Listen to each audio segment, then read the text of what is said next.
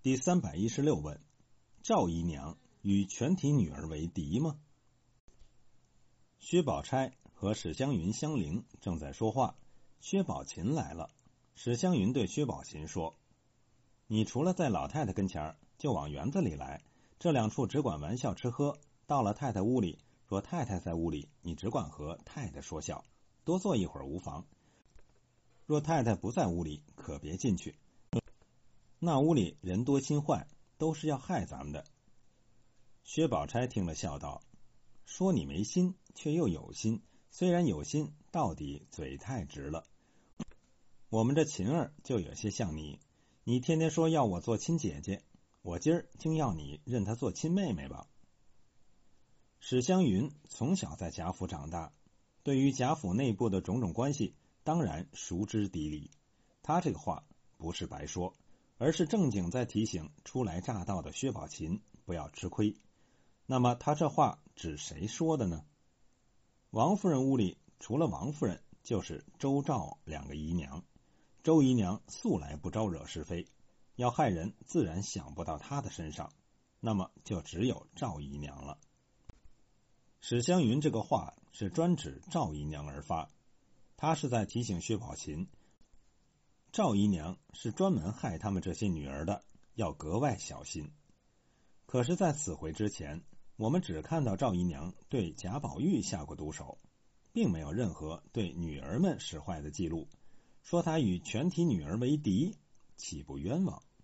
我说这是作者惯用的草蛇灰线、伏脉千里的手法。他在一步一步的把情节向着最终的结局推进。若要明了这一个渐进的过程，还需从第三十三回宝玉挨打说起。宝玉挨打有两个原因，一个是金钏之死，一个是奇官之事。金钏之死是贾环使的坏，奇官之事则是忠顺王府的长史找上门来要人。事后袭人听明烟说了此事，便又说给薛宝钗，从而引起薛宝钗的高度警惕。他劝告袭人。不要把这个话说给别人听，更不要让老太太、太太知道。为什么呢？因为倘或吹到老爷耳朵里去，虽然彼时不怎么样，将来对景才是要吃亏呢。他这是专指赵姨娘，他很清楚的知道贾宝玉将来还会犯事儿，所犯之事还会与儿女之情有关系，而这个具体人选，则非林黛玉莫属。很有可能赵姨娘将来会在宝黛之间做文章，挑拨是非，制造事端，从而达到搅乱全家、乱中取利的目的。而这种行为说不定就会直接导致林黛玉之死，故而他要把这个事情压下，大事化小，小事化了。因为这个人，你就是骂他，甚至打他，总不能杀了他。只要他在，就要生事。贾母和王夫人都没有办法。但是稍后，他就直接和林黛玉摊牌，警告他：移了性情就不可救了。这确实是防微杜渐、未雨绸缪之举。袭人也早就看出这种端倪，再经薛宝钗稍一点拨，也就更加对这种危险有了警觉。所以在王夫人找他来问一问贾宝玉的情况时，他把贾环使坏的事情瞒下了，却向王夫人提出了一个出人意料的建议：怎么变个法儿？以后竟还叫二爷搬出园子来住就好了。书中写，王夫人听了吃一大惊，忙拉了袭人的手问：“宝玉难道和谁作怪了不成？”更重要的是袭人接下来的一大篇话：如今二爷也大了，里头姑娘们多。况且林姑娘、宝姑娘又是两姨姑表姊妹，虽说是姊妹们，到底男女之分，日夜一处，起坐不方便，由不得叫人悬心。便是外人看着，也不像大家子的体统。俗话说的“无事常思有事”，世上多少无头脑的事，多半皆因无心做出，却被有心人看见，当做事情，倒反说坏了。只是预先不防着，断然不好。那起小人的嘴有什么避讳？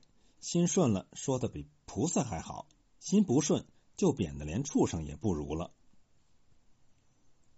大观园里的姑娘们迎叹息是至亲姊妹，谈不到什么作怪。薛宝钗平素端庄稳重，王夫人也怀疑不到她的身上。那么就只剩下一个林黛玉了。袭人这一番话明明白白是针对宝黛关系而言，而所说的小人则专指赵姨娘。他是怕赵姨娘将来在这个问题上面做文章。而史湘云和林黛玉一样，从小长在贾府，和贾宝玉是青梅竹马的关系，两人的亲密程度甚至早就令袭人嫉妒。而且他腰间还有一个金麒麟。也令林黛玉提防。如今由于他的叔父调任外省，贾母把他接进大观园，他与贾宝玉难免不发生一些惹人联想的事情。他对这个事情早有防备，所以和薛宝琴一见面就把这个担心说了出来。薛宝钗说：“他说你没心，却又有心，分明赞同他的说法，而且表明了自己也是在提防这个事情。”那么林黛玉又如何呢？她是一个绝顶聪明之人，即使以前没有意识到这个问题，经了薛宝钗的提示，他也会马上明白。他与薛宝钗的最终和好，就与这个问题有直接关系。他同样对赵姨娘提高了警惕。后面的第五十二回写林黛玉正在屋里和贾宝玉说话，赵姨娘来了，问：“姑娘这两天好？”书中写，黛玉便知他是从探春处来，从门前过，顺路的人情。